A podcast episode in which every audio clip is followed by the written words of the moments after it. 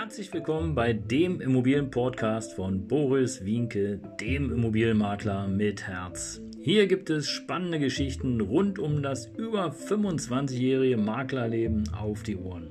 Ich freue mich auch im Namen meines Teams von 3V Immobilien, dass ihr dabei seid. Los geht's, euer Immobilienexperte Boris Wienke.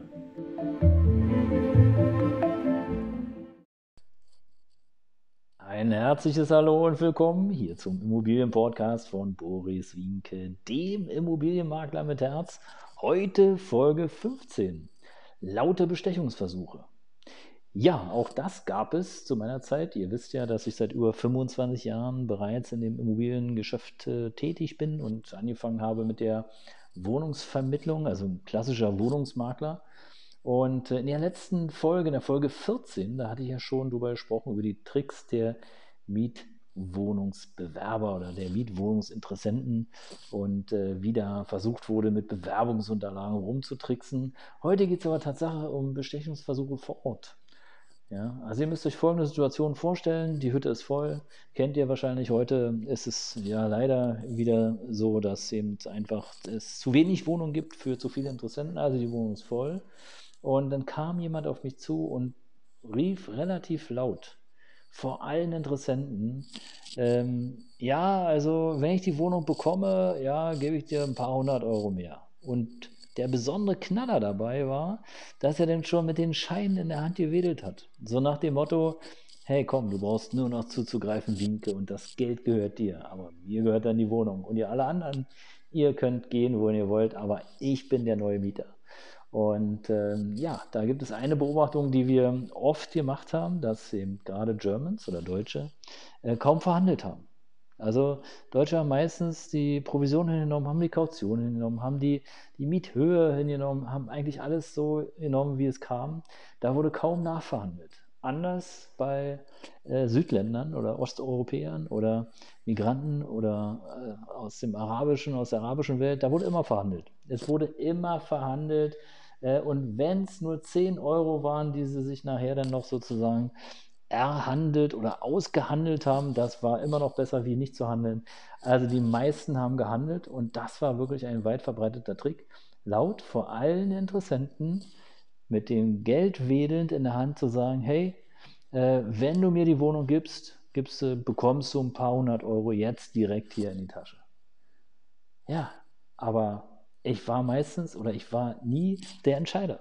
Also es war einfach überhaupt nicht interessant für mich. Selbst wenn ich das Geld genommen hätte, erstens ist es natürlich doof für die anderen, zweitens ist es Schwarzgeld, das ist auch doof für mich, werde ich erwischt, dann äh, blüht mir eine Riesenstrafe. Also insofern, ähm, ja, es blieb mir ja nur eine einzige Möglichkeit, laut und deutlich zu sagen, und zwar möglichst, dass es alle hören, ja, dass sie das Geld wieder einstecken können. Ja, seriöse Makler nehmen kein Geld an.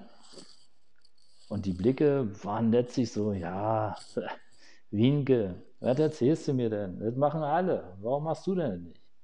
Und ich habe wirklich nur eine einzige Möglichkeit gesehen, um nochmals laut und deutlich darauf hinzuweisen, dass wir das nicht machen und äh, dass wir überhaupt nicht entscheiden. Also wir können überhaupt nicht sagen, ob er die Wohnung bekommt oder nicht, weil wir im Grunde genommen hier nichts weiter machen, außer die Wohnungsbesichtigung durchführen, Unterlagen zusammenzusammeln, zu prüfen, äh, ob die Unterlagen in Ordnung sind und Unterlagen weiter einzusammeln.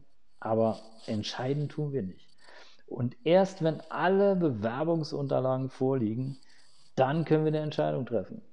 Und da braucht er überhaupt nicht mit dem Geld rumwedeln oder irgendwelche Dinge in Aussicht stellen. Wir entscheiden nicht. Und ja, es war ein bisschen komisch, weil die anderen Herrschaften, die noch so da waren, die fühlten irgendwie, die fühlten sich nicht so gut dabei. Die haben schon, man hat es teilweise gesehen, so, oh, jetzt hat der einen Vorteil, weil der Geld in der Hand hat, hm, ob ich denn überhaupt die Wohnung bekomme und und und.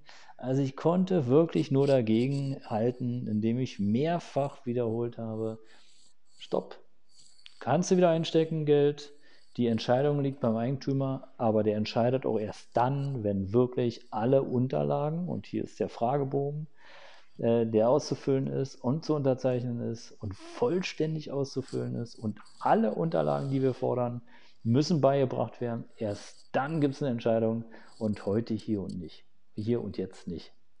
Und ähm, als kleines Extra hatten wir einmal eine, oder hatte ich einmal eine Situation, da war es Tatsache so, der Typ hat echt laut und deutlich vor allen gesagt, hey, äh, wenn ich die Wohnung bekomme, gebe ich dir 1000 Euro extra und wedelte da mit seinem Geld rum.